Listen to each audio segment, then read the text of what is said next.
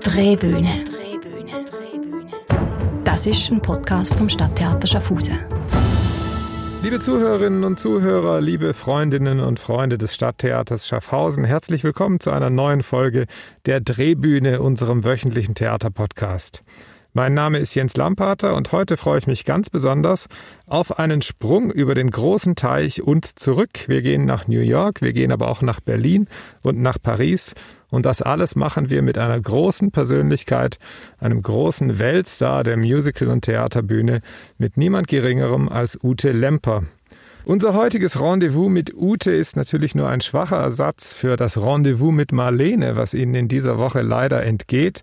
Ursprünglich wollten wir am 15. März 2020, also letztes Jahr bereits Ute Lemper mit diesem wunderbaren Programm empfangen. Daraus ist leider nichts geworden. Sie wissen alle warum. In diesem Jahr mussten wir die Veranstaltung auch erneut absagen. Wir hoffen aber trotzdem, sie irgendwann in naher Zukunft nachholen zu können. Und dennoch haben wir für Sie trotzdem eine kleine Überraschung parat, denn es gibt einen Rendezvous mit Marlene Film, über den wir mit Ute Lemper sprechen werden und den Sie als Kundinnen und Kunden des Stadttheaters auch exklusiv über unsere Webseite sehen können diese Woche. Ute Lemper ist seit den 1980er Jahren ein großer Star auf den deutschen, aber nicht nur den deutschen, sondern den weltweiten Musical- und Theaterbühnen. Ihr Durchbruch kam in den 80er Jahren mit dem Musical Cats Bald danach folgte Cabaret in Paris und äh, eine namenlose, großartige Karriere über die europäischen Theaterbühnen. Und über Paris und über diese Rolle in Cabaret sprechen wir gleich mit ihr persönlich. Ich freue mich sehr, Sie hier bei uns im Podcast zu begrüßen. Herzlich willkommen, Ute. Unser Gast der Woche. Hallo, liebes Publikum und hallo, lieber Jens zu euch nach Deutschland. In die ja, Schweiz. Ute, ich hab, ja, wir sind so nah an Deutschland. Wir nehmen das gerne, gerne entgegen. Ich habe vorhin ein bisschen über dein, dein Programm schon gesprochen und darüber, dass wir das jetzt natürlich alles nochmal verschieben mussten. Das ist etwas traurig, das ist klar. Aber bevor wir über diese ganzen Themen sprechen, wollte ich kurz dir ein paar ganz persönliche Fragen stellen. Und zwar unsere Gäste in unserem Podcast. Ähm, den stellen wir immer unsere sogenannten Gretchenfragen. Dich braucht man ja nicht vorstellen, du bist unserem Publikum bekannt. Das ist wie Eulen nach Athen tragen, aber die Gretchenfragen sind immer noch interessant. Die Gretchenfrage. Du kannst für einen Tag in die Haut einer wichtigen Person der Theatergeschichte schlüpfen. Wer möchtest du gerne sein? A Day in the Life of? Äh, sagen wir mal ähm, Audrey Hepburn. Das ist natürlich eine sehr schöne Wahl. Breakfast at Tiffany's kommt einem da in den, um die Ecke in den hier Sinn. bei mir. Genau. da passiert aber jetzt kein Breakfast. Also alles, auch kein Breakfast zurzeit. Alles das ist zugemacht, schade. ja.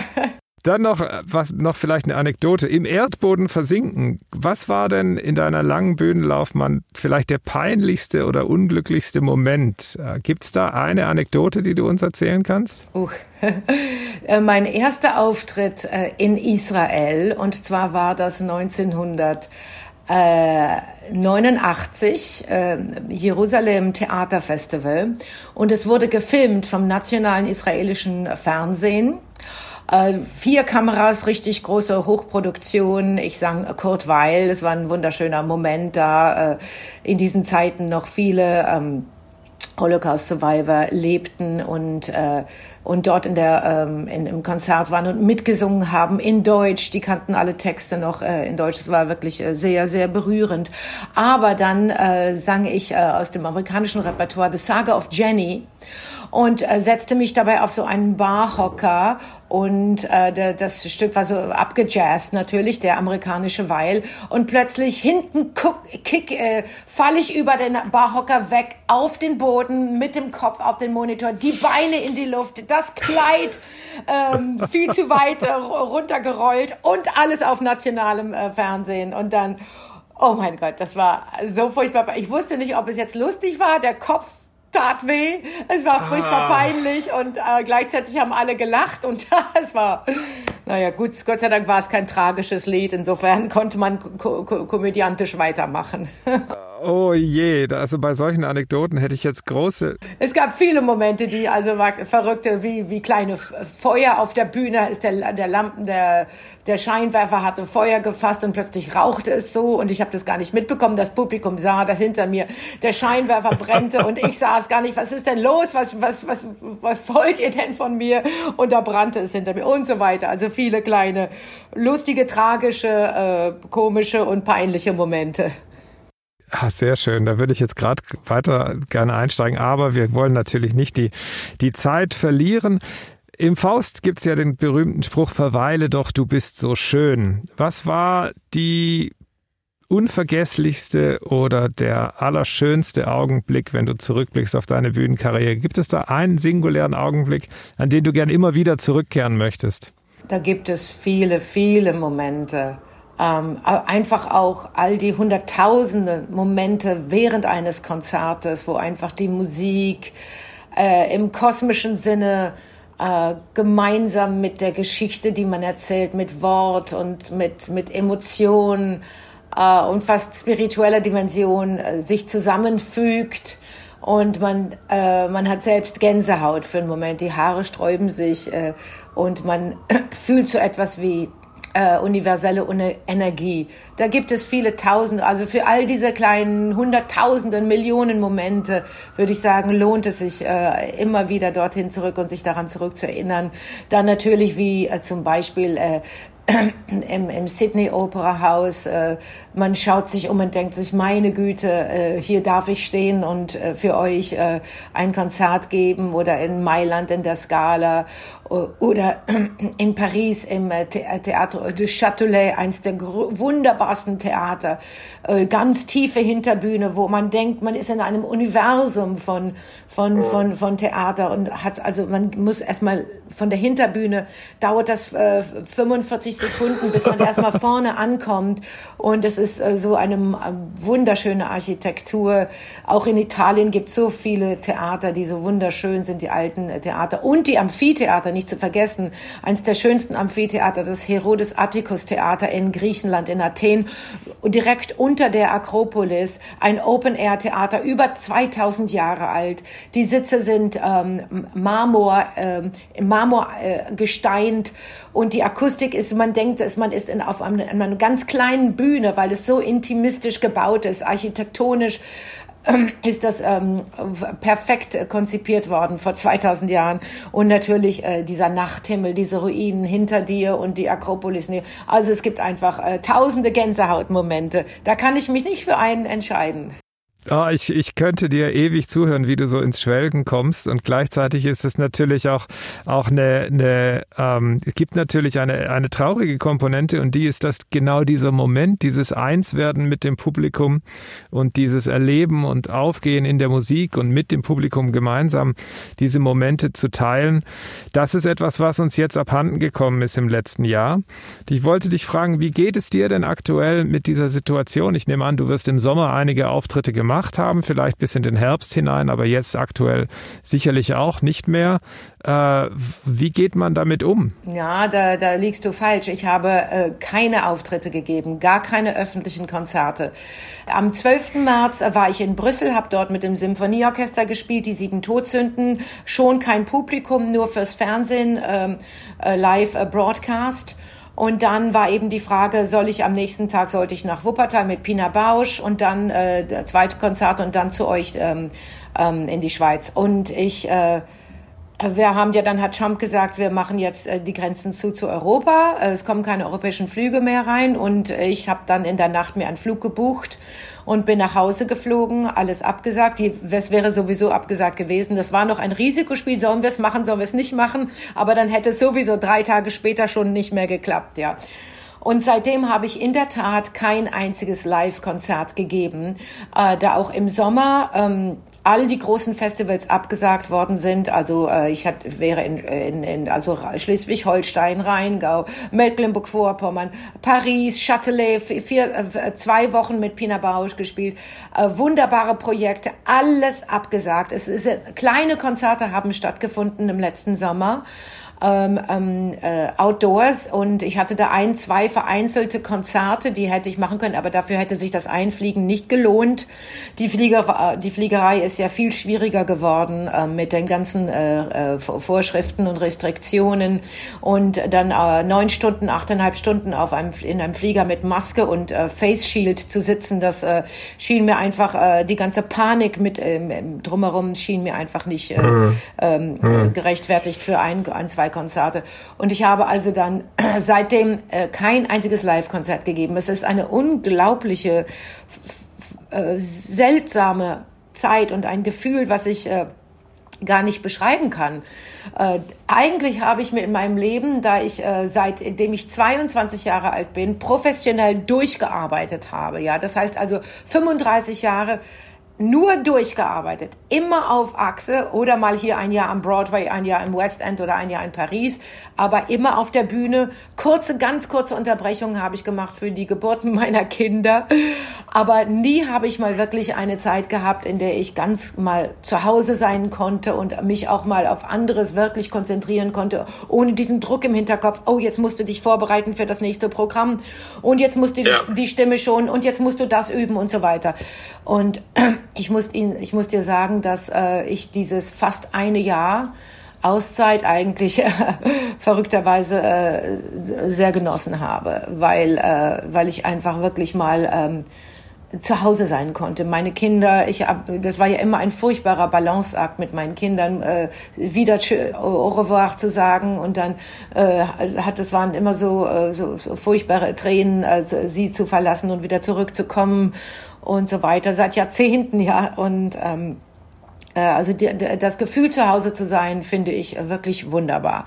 Aber natürlich äh, habe ich also einige Livestreams gegeben. Das war eigentlich äh, sehr äh, wunderbar in der Zeit. Das ging sofort schon los. Im April für Carnegie Hall habe ich einen riesen Livestream gegeben am 21. April.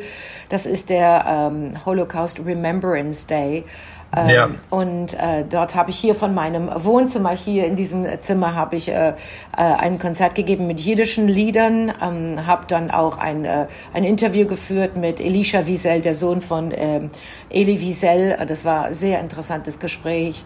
Äh, mein Sohn hat Gitarre gespielt, mein 26-jähriger Sohn, weil es war ja totales, äh, totales Lockdown damals im April. Man durfte ja. gar nicht. Äh, mein Sohn hat Gitarre gespielt und mein, äh, mein äh, Freund Warner, äh, der, der, es waren nur wir drei hier im Zimmer. Ähm, und haben also eineinhalb Stunden diesen Livestream gegeben. Das war eine ganz tolle Sache. Und ähm, das waren über 80.000 Klicks auf dem Livestream. Der ist übrigens immer noch auf der Library mit Carnegie Hall. Und dann habe ich Dresden Festival gemacht im Sommer, äh, auch Livestream hier von meiner Dachterrasse, war auch ganz äh, aufregend. Und dann eben kam, und äh, am, am Anfang waren die Livestreams auf Skype. Das war noch ganz low quality. Und dann wurde es äh, Stück für Stück, Monat für Monat hat man dann den Zoom herausgefunden und dann andere Plattformen und dann also dann wirklich mit High Definition Kameras gefilmt, Pro Tools aufgenommen aufgenommen, äh, den, den Sound äh, wunderbar gemacht, hinterher abgemischt und so. Das wurde also tech, äh, technologisch immer besser.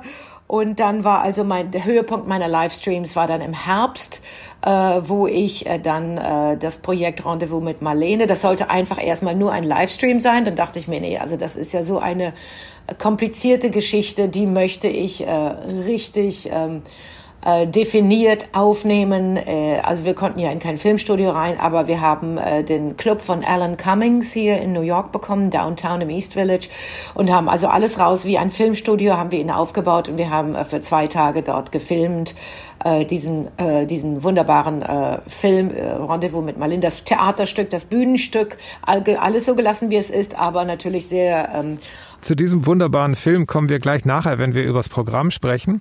Ähm, ich möchte ganz kurz einen Song einspielen von dir, der vielleicht ähm, mit einer gewissen Ironie äh, auch dein letztes Jahr beschreibt, auch wenn du viele Projekte realisiert hast. The Laziest Girl in Town von Cole Porter. Ähm, ein Song, den Cole Porter für Marlene Dietrich geschrieben hat. Äh, er stammt aus dem Film Die Rote Lola, Stage Fright im Original von Alfred Hitchcock. Und das ist natürlich äh, deine Aufnahme dieses Songs aus deinem Programm Rendezvous mit Marlene, The Laziest Girl in Town.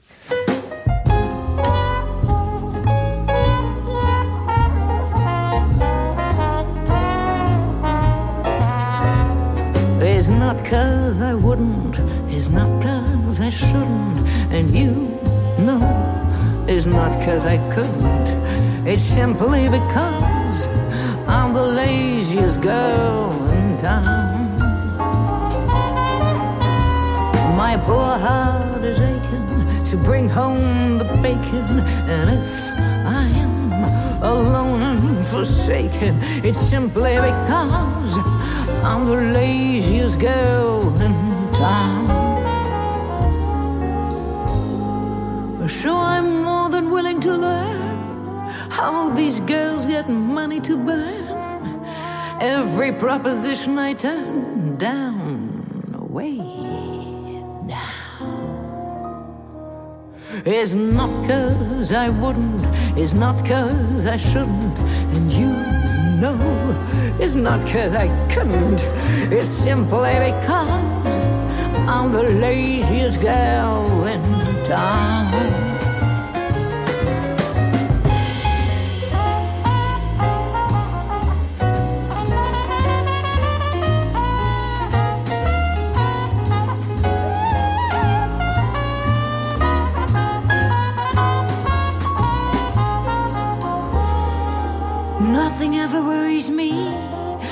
Nothing ever hurries me. I take pleasure leisurely, even when I kiss. And when I kiss, they want some more, and wanting more becomes a bore. It isn't worth the fighting for, so I tell them this. It's not cause I wouldn't, it's not cause I shouldn't, and you know. It's not cause I couldn't, it's simply because I'm the laziest,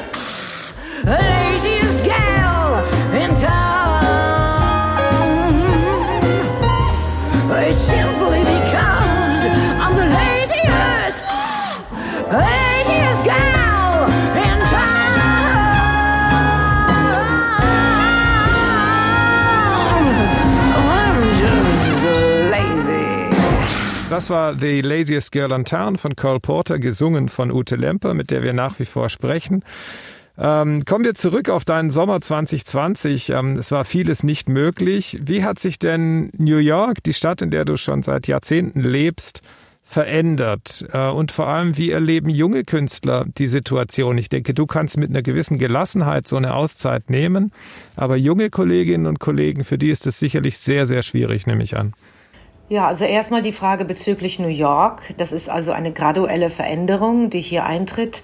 Äh, am Anfang waren einfach nur die Straßen leer und die Geschäfte waren zu. Und dann langsam, Schritt für Schritt, im Sommer waren die Straßen relativ belebt, weil alle äh, Restaurants sind äh, äh, nach draußen gezogen und haben sich draußen diese ähm, ähm, äh, kleinen ähm, ähm, Vorstände aufgebaut, dass man also wirklich, die, pa die Parkingspots sind hier abgeschafft worden und die Restaurants sind sozusagen in die Straßen gezogen. Man denkt für einen Moment, man ist in Italien, weil alle haben sich ihre Zelte aufgebaut draußen. Und dann ähm, kam der Herbst und äh, es ist, äh, dann ging es wieder los mit der zweiten Welle. Und jetzt äh, seit Winter äh, ist natürlich wieder alle Restaurants sind geschlossen, nur, man darf nur draußen äh, dinieren und ähm, viele Geschäfte haben jetzt äh, also Bank, Bank, Bankruptcy erklärt und ähm, viele Storefronts, die äh, Schaufenster sind ähm, dunkel abgeschirmt, äh, teilweise abgenagelt mit, äh, mit, mit Brettern, äh, da, da man wegen der Wahlen auch Angst hatte, dass es hier Randale geben könnte. Und damals auch im Sommer schon bei den großen Protesten, ähm, Black Lives Matters, hat man viele ähm, Storefronts und auch äh, großen Vitrinen hat man abgenagelt mit Brettern, äh, da einfach äh, zu viel auch Gewalttätigkeit in den Straßen ähm, existierte. Und jetzt also fast ein Jahr hinein in die Pandemie, muss ich sagen, es ist äh, sehr traurig. Ja, also man sieht ähm, überall Geschäftsaufgaben. Ähm, das ist überhaupt nicht das New York von vorher. Es haben so viele Geschäfte pleite gemacht und einfach zu und vergammeln jetzt vor sich hin. Also sind unglaublich viele Obdachlose in den Straßen. Es gab also vom Bürgermeister ein Projekt, dass die Obdachlosen aus den Sheltern ähm, äh, ähm, herausgenommen worden sind, weil das, das dort überbevölkert war und äh, die, die, die Covid-Ausbreaks, äh, die, die äh, Infektionsrate dort zu groß war und somit wurden die hier in die Hotels gesetzt, teilweise hier auch an der Upper West Side und somit haben wir plötzlich eine riesen Nachbarschaft, eine Gegend ähm, voll von Obdachlosen, was ja nicht schlimm ist, weil wir fühlen ja für diese Menschen, die einfach so durchs Netz durchgefallen sind und sich selbst nicht retten konnten. Ähm, äh, wir wollen natürlich für sie da sein, wir geben auch äh, also Unterstützung. Aber äh, es gehen eben viele Kriminelle auch dabei und äh, viele Menschen, die einfach in die Straßen gezogen sind. Und es sieht teilweise so aus wie das New York der 70er Jahre, bevor es also Anfang der 80er Jahre etwas äh, ähm, aufgeräumt worden ist von den Bürgermeistern. Ähm, plötzlich ist überall, sieht man diese Realität der Armut und der, der Obdachlosen und ähm, es ist schon äh, wirklich sehr traurig. Also es ist nicht das New York von vorher. Natürlich Stadtmitte Times Square, wo der Broadway ist. Also alle ähm, äh, diese äh, Bilder, die Billboards existieren noch. Ich hänge immer noch äh, am Schubert Theater mit meinem Billboard groß an, an dran, aber alle Theater sind zu. Da ist nichts los. Es ist wie eine Geisterzone. Ah ja, und der Verkehr hat sich wahnsinnig gebessert. Man kann jetzt in 20 Minuten von Uptown nach Downtown, weil einfach nichts los ist in den Straßen. Das hat normalerweise über eine Stunde gedauert. Ja, aber es ist äh, schon wirklich eine problematische Zeit. Und ähm, bezüglich äh, der Absentie, also der, Abstinenz von Arbeit, ist es natürlich äh, auch für mich ja äh, ein großes Problem, überhaupt kein Einkommen zu haben. Ja, nicht ein Pfennig, gar nichts. Ähm, und äh, gibt es denn gibt es denn äh, äh, Hilfsmechanismen dort von von der von der Regierung oder oder ist man ähm, hat man irgendwelche Möglichkeiten, Ausfälle geltend zu machen oder so? Es ist nicht zu vergleichen mit äh, der schönen Schweiz oder dem guten äh, sozialen Netzwerk in Deutschland, äh, wo also der Sozialstaat unterstützt. Äh, das ist nicht zu vergleichen. Das ist hier, wie man sagt, ein Apfel und ein Ei. Man kriegt hier wöchentlich ein paar hundert Dollar, ähm, als äh, wenn man Arbeitslosigkeit deklariert. Und ich bin natürlich auch eine, äh, ein kleines Geschäft. Also ich habe dann noch mal so eine kleine Unterstützung bekommen für meine Company. Aber das ist so wenig, da kommt man nicht mehr über zwei Monate weg. Ja, was hier, sagen wir mal, die Maintenance kostet, und überhaupt die, die, die City Taxes, die Steuern, die man hier zahlt auf uh, Property, auf, auf Eigentum in New York und all das.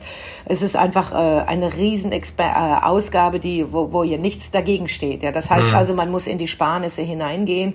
Gott sei Dank habe ich eine, eine lange ge gewachsene 35-jährige Karriere hinter mir und habe Rücklagen, aber die ich eigentlich angehen wollte erst in 15 bis 20 Jahren, wenn ich dann wirklich alt bin, ja.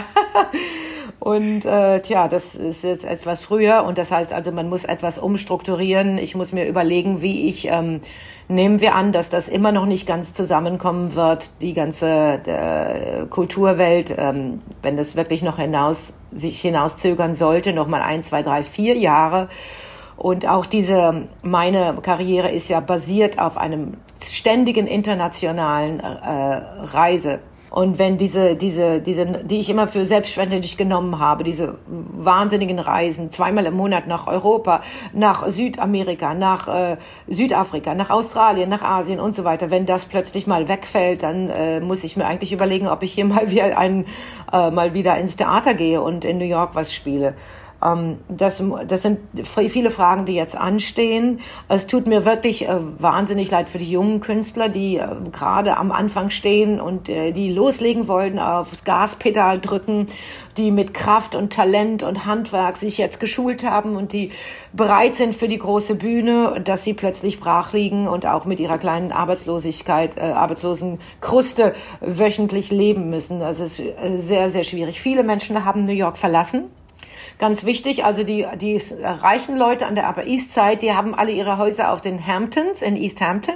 Die leben dort äh, draußen, äh, Long Island, East Hampton. Und ähm, äh, hier die, die Public Schools, also meine Kinder gehen ja in die öffentlichen Schulen, die sind auch nur ganz teilweise äh, geöffnet, also äh, Hybrid Program nennt man das hier mit drei mhm. Tage zu Hause, Remote Schooling und zwei Tage in der Schule. Highschool, mein Sohn ist in der Oberstufe im Gymnasium, die haben überhaupt keine Schule, gar nicht, nicht einen Tag Schule gehabt, das ganze, den ganzen Herbst, alles remote, alles zu Hause vom Computer.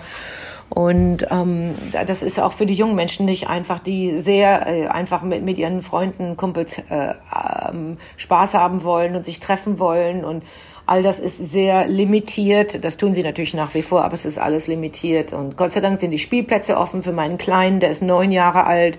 Der geht jeden Tag auf den Spielplatz und, und rennt darum. Das, das ist zumindest seine seine Belohnung am Tag, dass er, dass er, dass das Leben wieder nochmal normal ist. Du hast vorhin über Reisen gesprochen.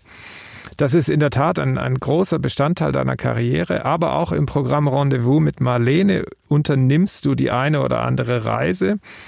Ähm, wie ist das Programm entstanden? Ich glaube, der, die Initialzündung für das Programm war eine Anekdote in den 80ern in Paris, als du deine erste große, ähm, deinen großen Durchbruch in Paris hattest. Du hast den Prix Molière gewonnen für äh, deine Rolle als Sally Bowles in Cabaret und hast dann mit Marlene Dietrich telefoniert. Ist das richtig? Das ist eine wahre Geschichte. Das war 1987. Äh, ähm, plötzlich standen die Zeitungen äh, voll mit, mit der Quote, die neue Marlene. Über mich, ich war 23 Jahre alt. Äh, ich dachte, wie kann man mich mit ihr vergleichen, mit diesem unglaublichen großen Star dieser Legende.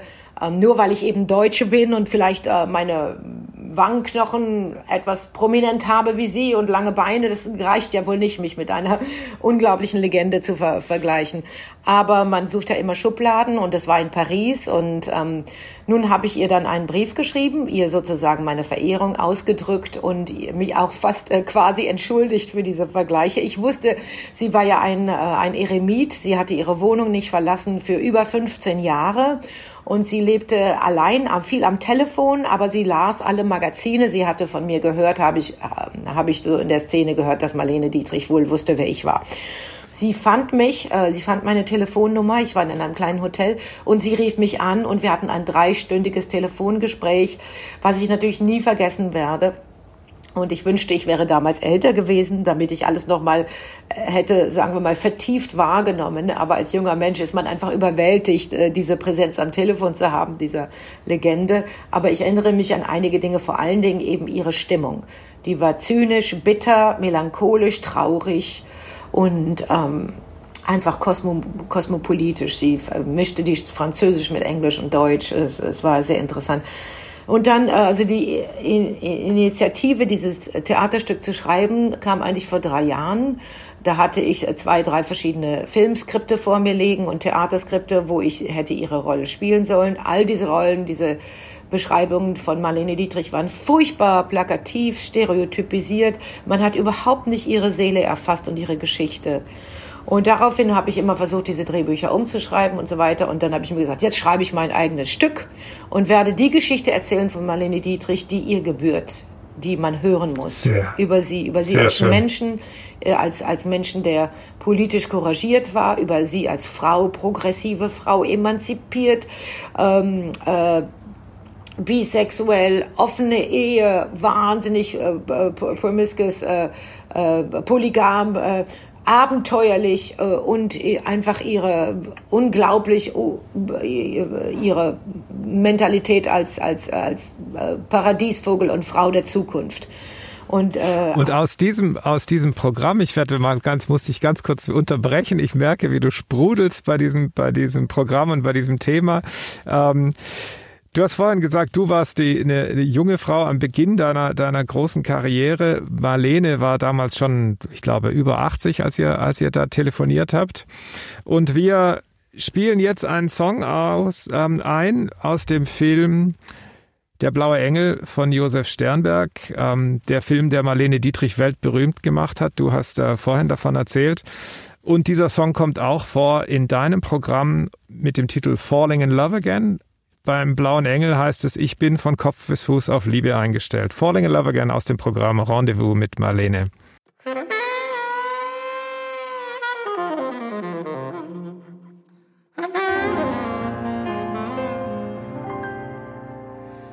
Ich bin von Kopf bis Fuß auf Liebe eingestellt. Das ist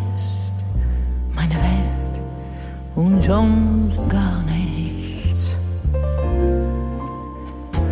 Das ist, was soll ich machen? Meine Natur. Ich kann halt lieben nur und sonst gar nichts. Menschen wie Motten das Licht. Und wenn sie verbrennen, ja, dafür kann ich nicht. Ich bin von Kopf bis Fuß auf Liebe eingestellt. Das ist meine Welt und sonst gar nichts.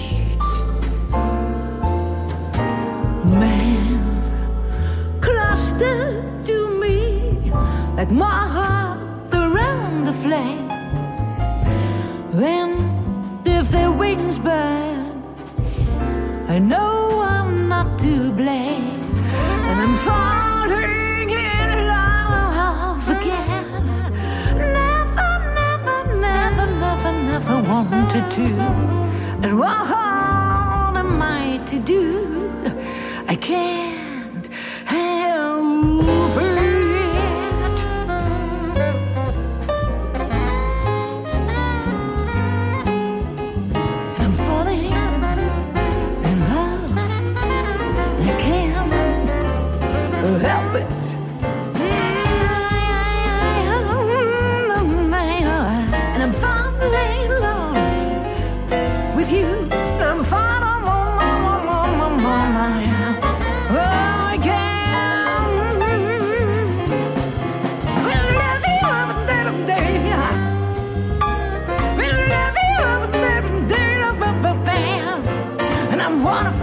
little waterfall, little waterfall. Again and again and again and again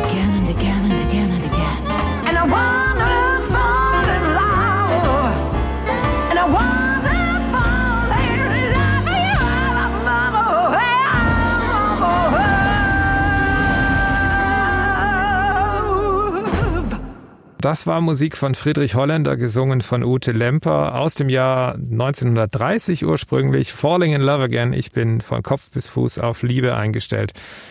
Du hast vorhin viel erzählt von Marlene Dietrichs Karriere, von ihrer, von ihrer ähm, unglaublichen Laufbahn. Ähm, wie hast du das Programm zusammengestellt? Man hat da ja ein Riesensammelsurium an Songs, an Liedern, Jahrzehnte Karriere. Äh, was waren für dich die wichtigsten Songs oder wie hast du den Bogen gebaut für die Geschichte, die du erzählen wolltest über diese Begegnung mit Marlene Dietrich, aber auch über Marlene Dietrichs Leben? Was war dir da wichtig bei der Zusammenstellung dieses Programms?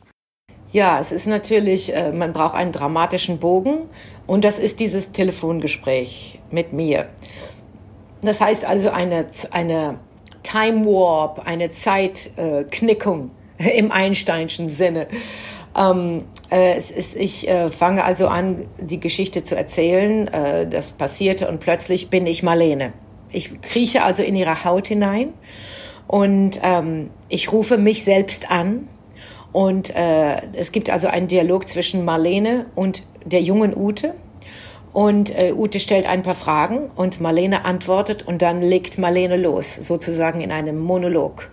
Und sie lehrt mich als junge Deutsche über das Leben, über die Geschichte, über die Politik, über die Liebe und sie erzählt.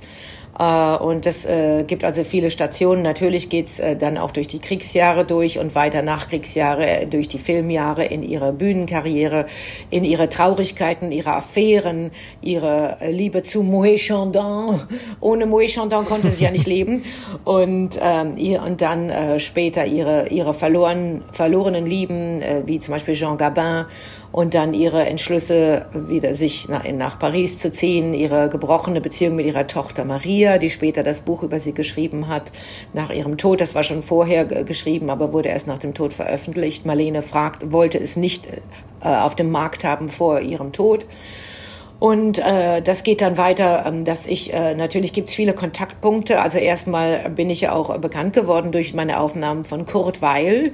Äh, lustig, also Weimarer ähm, Repertoire, das wirklich, äh, das waren die Anfangsjahre von Marlenes Karriere. Sie war äh, Weimarer Kabarettstar. Und sie sagt dann, ich habe doch eine Platte hier, 1987 Paris, von Ute Lemper. Ja, die singt ja Kurt Weil, das ist doch meine Musik. Ja, ich singe das ja viel besser als sie. ähm, und das sind ja die, ich habe ja fünf Aufnahmen damals Ende der 80er Jahre schon gemacht mit diesem Repertoire. Und sie hatte in der Tat eine Platte von mir, die damals schon herauskam. Dann, also gab das Telefongespräch und dann ähm, zwei Jahre später fiel die Berliner Mauer. Sie sprach nochmal öffentlich am deutschen Fernsehen. Ich war auch in Berlin zu der Zeit. Dann 1992 probe ich in Berlin den Blauen Engel unter der Regie von Peter Zadek. Zehn Tage vor unserer Premiere stirbt Marlene Dietrich in Paris. Und sie wird nach, nach Berlin, ihr, ihr Sarg wird nach Berlin gebracht, wie sie es sich gewünscht hat. Sie wird dort begraben, auf dem Friedener Friedhof. Ich war dort, lege eine Rose auf ihr Grab. Es war immer noch der Geruch von Stinkbomben in der Luft. Die Deutschen konnten ihr immer noch nicht vergeben. Einige der Deutschen, ja. Einige waren natürlich fasziniert von ihrer äh, Karriere, ihrer Legende. Aber es war immer noch ein gebrochenes Verhältnis. Ähm, nun kam unsere Premiere, der Blaue Engel. Lustig ist, ich war 28 Jahre alt, genauso alt wie Marlene war, als sie den Blauen Engel spielte, 1928 in Berlin in den Uferstudios im Film. Und dann ähm, ging es weiter. Also ich habe dann in Paris, weiter Paris gelebt, London, New York gezogen, habe mein jetzt seit 25 Jahren New York. Also es gibt in, in einer Zeit, in einem Zeitknick, äh, Raumknick gibt es äh, viele Kontaktpunkte. Und jetzt ich als ältere Frau, äh, relativ zumindest, ähm, ähm, kann es mir gut vorstellen, eben in ihre Haut hineinzukriechen und diese Geschichte auch zu erzählen als jemand, der schon viel erlebt hat. Somit musste es so viele Jahre dauern. Ich habe ja vorher, früher schon mal in Dietrich Lieder hier und da gesungen, aber dieser Abend ist ganz tief, menschlich tief, emotional und ähm, auch tief äh, in, in, in der Identität, in Identität Deutsche zu sein. Es gibt viele Gedanken, auch komplizierte Gedanken drinne. Und jetzt war ich dann endlich bereit, nach so vielen Jahrzehnten diese Geschichte der Marlene zu erzählen. Und du hast sie nicht nur auf der Bühne erzählt äh, mit dem, deinem Live-Programm, das uns ja leider entgeht, sondern du hast, das hast du vorhin kurz erzählt, ähm, im, äh, in einem kleineren Theater, in einem Club in New York, einen Film produziert, den wir unserem Publikum diese Woche auch zeigen werden. Eine wirklich aufwendige, sehr spannende Filmproduktion mit Einspielern, mit, mit, mit, mit auch ähm, äh, Filmmaterial aus der Zeit ähm, wo, in dem du genau diese Reise unternimmst. Und äh, sag doch ein paar Worte über den Film. Wie ist es dazu gekommen, dass du das gemacht hast? Und ähm, wir freuen uns natürlich sehr, ihn zeigen zu können. Ja, wie gesagt, es sollte zunächst erst wirklich eine, eine Livestream-Produktion sein, aber da es so theatralisch ist und man hätte das nie mit dem äh, Editieren der Kameras hinbekommen, im richtigen, richtigen Moment zu schneiden, weil die Situation geht ständig von Marlene 1987 in ihrem Wohnzimmer, die alte Frau, zu Ute, die die Fragen stellt, zu den äh, musikalischen Nummern. Ja, die gleichzeitig alle stattfinden. Auf der Bühne geht das, weil man hat also die, äh, die die, man, man, man kann sich da hinein äh, fantasieren, dass, ähm, dass es also zwei verschiedene Personen sind, die miteinander sprechen und dann geht die Musik los mit Lichtwechsel und so weiter. Das hätten wir technisch gar nicht hinbekommen, weil man war, wir waren ja auch sehr limitiert hier mit der technischen Crew und auch mit dem Budget. Hat ja keiner uns da das äh, bezahlt. Das muss ich ja selbst ähm, eigentlich äh, produzieren, um es zu ermöglichen in dieser Auszeit hier im Lockdown in New York. Und somit haben wir dann zwei Tage uns in diesen Club eingemietet und ähm, haben eine wunderbare Postproduktion, äh, äh, das ähm, poetisch äh, orchestriert und illustriert. Ihr werdet sehen, da sind magische Momente, wo ich dann dieses Lied singe in den Ruinen von Berlin und ich singe es ja auf der Bühne, aber ich bin eingeblendet in den gebrochenen äh, Gehäusern und äh, Ruinen von Berlin, das also auch Dokument Dokumentationsmaterial ist. Dieses Lied, was sie gesungen hat 1987 in dem Film äh, mit Billy Wilder, äh, Foreign Affair in Berlin, im, im, im ruinierten äh, Berlin. Und ähm, es, es gibt also wirklich magische Momente und ähm, das ist ich kann dir da nur, ich kann dir da nur absolut beipflichten. Ich war sehr begeistert, dass ich den Film gesehen habe, weil wir sind ja jetzt nach einem guten Jahr dieser publikumslosen Zeit auch durchaus ein bisschen ähm, Streaming müde, würde ich mal sagen. Und äh, so diese klassischen Livestreamings, die hat man dann irgendwann gesehen und ich war richtig, richtig begeistert, so eine wirklich professionelle, tolle Produktion zu sehen mit viel Material, mit diesen schönen Überblendungen, mit dieser Atmosphäre. Man hat wirklich das Gefühl, man ist bei euch in diesem Club. Also etwas, was ich unserem Publikum sehr gerne ans Herz lege. Ich sage noch am Schluss des Podcasts, wo und wann man den Film sehen kann. Ähm, aus dem Programm spielen wir nochmal einen Song ein, nämlich den Song When the World Was Young, Die Welt war jung. Auch ein Song von Marlene Dietrich, natürlich. Magst du dazu was sagen zu diesem Song? Wieso hast du den ausgewählt?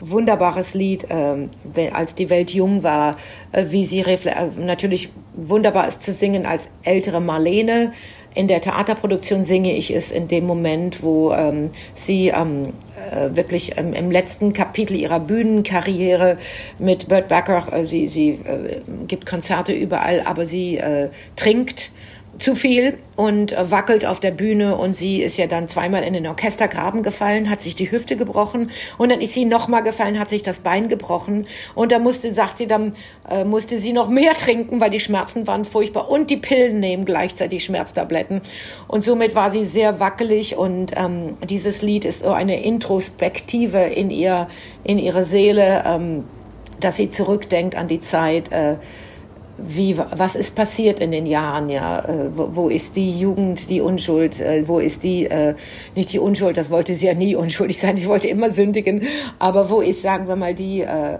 die, die, die, die Unbeschwertheit die, die vielleicht, Unbeschwertheit ja, oder die, oder die ja, äh, ja die, genau, die Unbeschwertheit geblieben.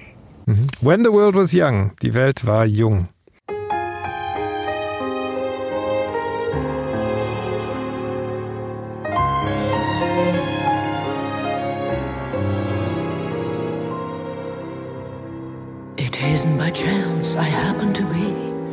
The femme fatale, the toast of Paris. For all of the noise, the talk, and the smoke, I'm good for a drink, a laugh, or a joke. I walk in a room, a party or ball. Come sit over here, somebody will call.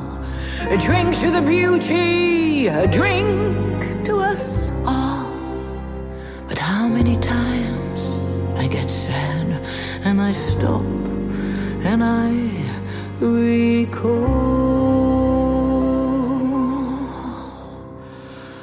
ah, the apple trees, memories that freeze, moments that call from a place of peace.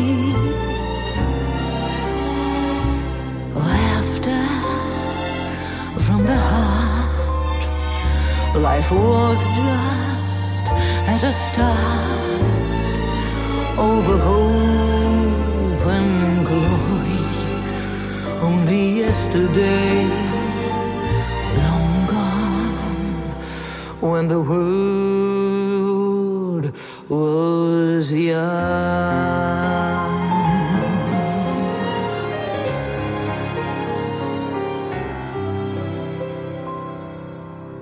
See me walking through streets of Berlin. My tears left traces mixed in with gin. My heart poured out in alleys downtown. A thousand bridges I jumped off alone. And sometimes I drink too much with the crowd. And sometimes I laugh far too loud. My head may be aching, unbowed. And sometimes I see it all through a cloud. Ah, the apple tree, such a distant memory. Many lifetimes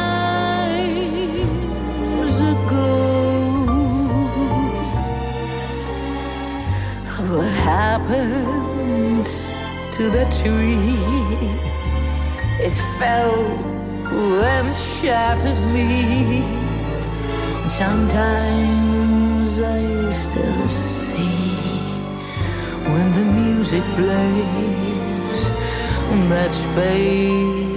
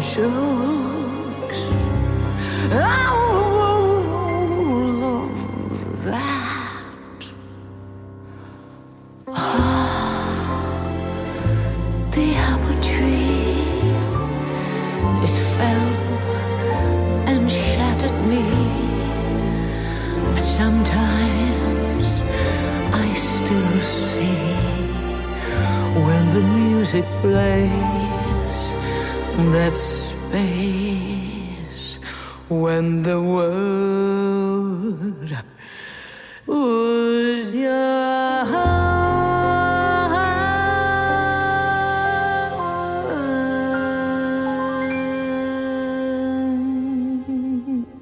Ute Lemper aus der CD Rendezvous mit Marlene, die es natürlich auch in gut sortiertem Fachhandel käuflich zu erwerben gibt.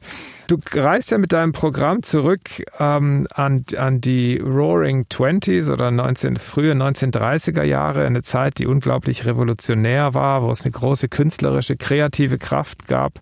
Eine Zeit, der die spanische Grippe vorausging und der der Erste Weltkrieg vorausging.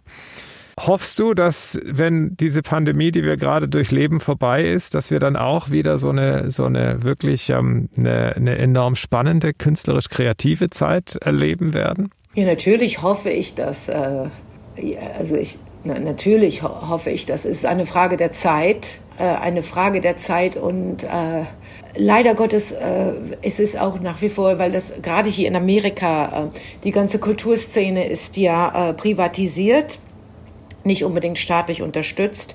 Und ähm, alles äh, ist eben auf den Kommerz ausgerichtet. Also Theater, Bühne, Oper, Musik, Popmusik, all das. Äh, es muss eben Geld machen, um erfolgreich zu sein. In Europa darf äh, es auch völlig quer sein noch und ähm, kompliziert und schwierig. Äh, ähm, zu, zu, äh, zu, schwierig, äh, sich damit auseinanderzusetzen. Und es kann trotzdem äh, das wunderbarste äh, Kunststück sein. Ja, man hat also noch äh, das Privileg in Europa äh, wirklich ähm, schwierige Dinge und äh, tiefe Dinge äh, die nicht kommerziell sind, äh, herauszubringen und den Menschen äh, zu servieren. Oh, das, das kann nur, ich habe das, äh, die Angst, dass es nach der Pandemie noch mehr wirklich auf den Kommerz äh, ausgerichtet sein wird, weil alle sind pleite und wollen wieder Geld machen. Das heißt also, was das Erste, was wieder aufmacht, sind die großen Disney-Produktionen. Der, der König der Löwen und all das, was äh, alle Generationen äh, äh, encharmed, äh, bescharmt und, äh, und äh, sagen wir mal nicht der schwierige äh, Harold Pinter, der äh, sozusagen Dunkelheit des Lebens äh, äh, bespiegelt. Ähm, weil die Menschen haben genug Dunkelheit gesehen. Aber äh, so sind ja auch die Roaring Twenties gewesen ähm, in der großen Zeit der Inflation, dass äh, die Menschen Spaß haben wollten. Und das ist ja auch, äh, auch äh, definitiv ein, eine, ein Sinn der Kunst, die Menschen zu unterhalten. Also wir werden sehen, was passiert. Es wird noch lange dauern. Also gestern hat äh, Cuomo, ähm, der Governor von New York, äh, wurde gefragt, was denkt er, wann New York wieder zurückkommt. Dahin, wo es vorher war. Es wird ja nie dahin zurückkommen, wie es vorher war. Es, es wird ein anderes Ja. New York sein. Aber sagen wir mal die Lebendigkeit, der- das Feuer. Und er sagte, dass seine Prognose war 2025. So lange wird es dauern, um das New York wieder zu beleben, das jetzt äh, einfach äh, amputiert ist ja, und leer steht und tot dasteht.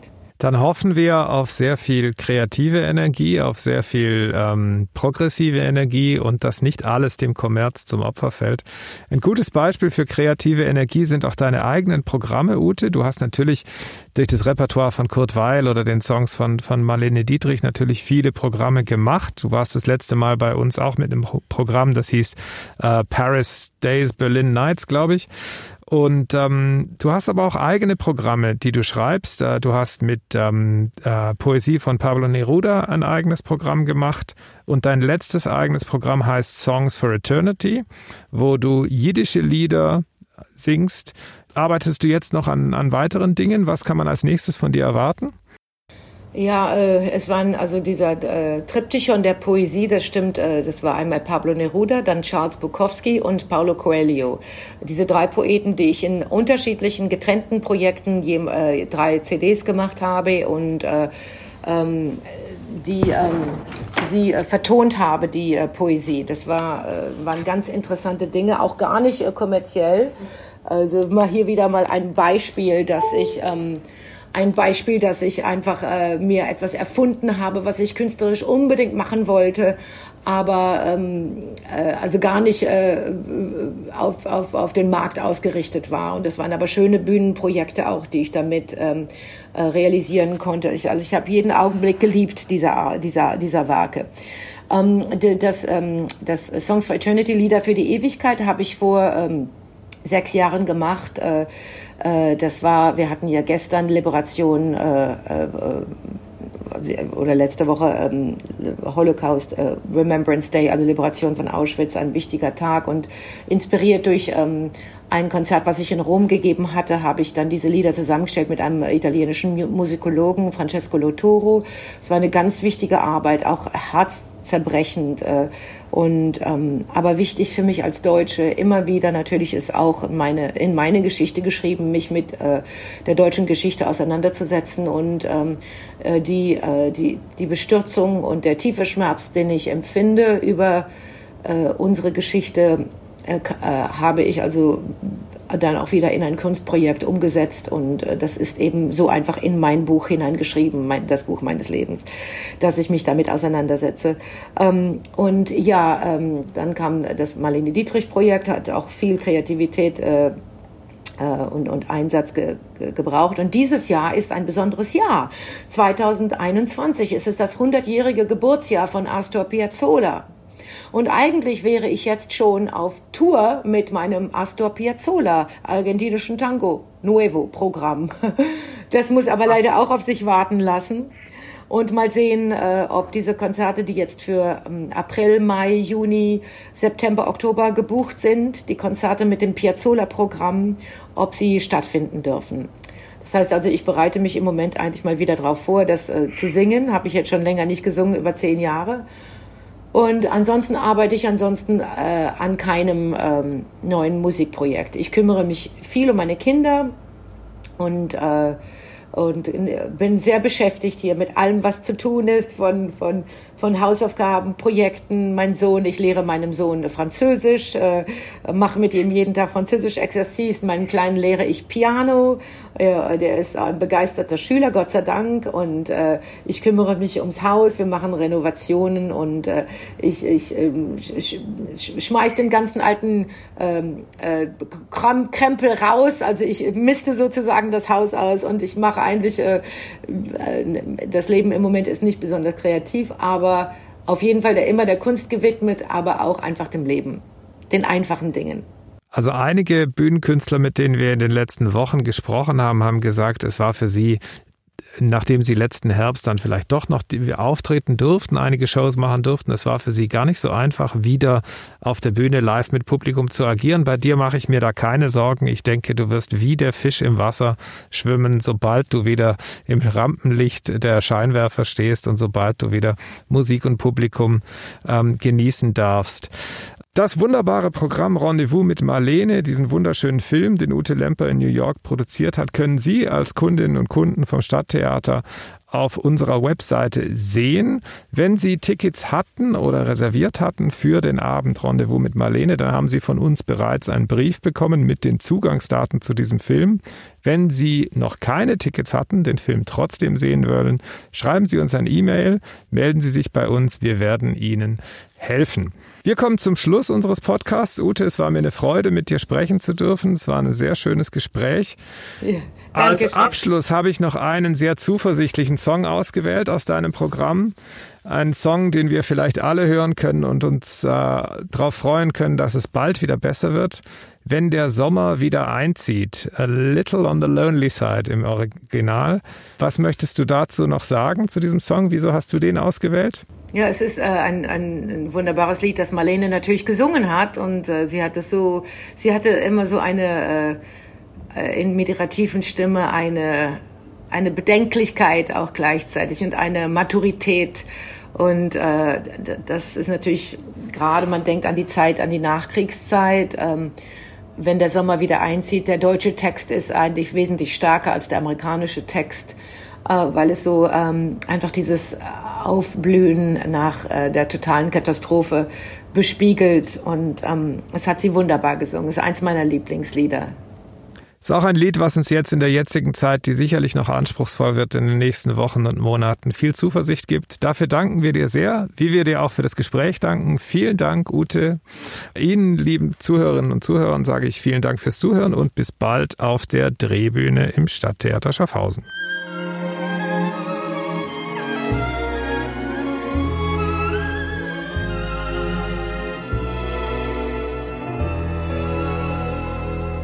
Wenn der Sommer wieder einzieht, dann bauen wir uns ein kleines Haus. Wenn der Bauer wieder Wein zieht, schaut alles wieder anders aus. Dann kaufst du mir ein rotes Kleid mit silberweißen Dressen dann wollen wir die schlimme Zeit so ganz und gar vergessen. Junge Leute träumen gerne, wenn abends sie spazieren gehen. Junge Augen können schon den Morgen sehen. Noch dieses Jahr im nächsten Jahr einmal wird doch was draus. Und im Sommer bauen wir uns ein kleines Haus. Wenn die Schwalbe wieder auszieht, dann bauen wir auf die Winterzeit wenn der Winter in sein Haus zieht, dann warte einfach, bis es schneit. Dann küsst du mich im ersten Schnee und fängst mir Silbersterne. Dann bin ich froh, weil ich es sehe, das kleine Haus von ferne junge Leute haben Träume, die manchmal in Erfüllung gehen.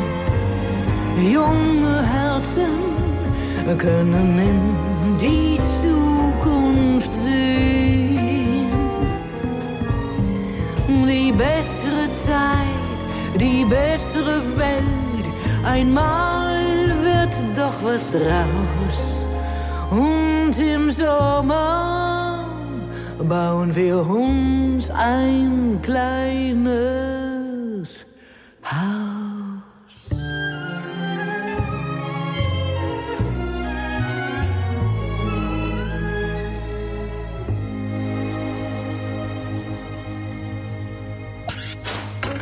Drehbühne. Das ist ein Podcast vom Stadttheater Schaffhausen.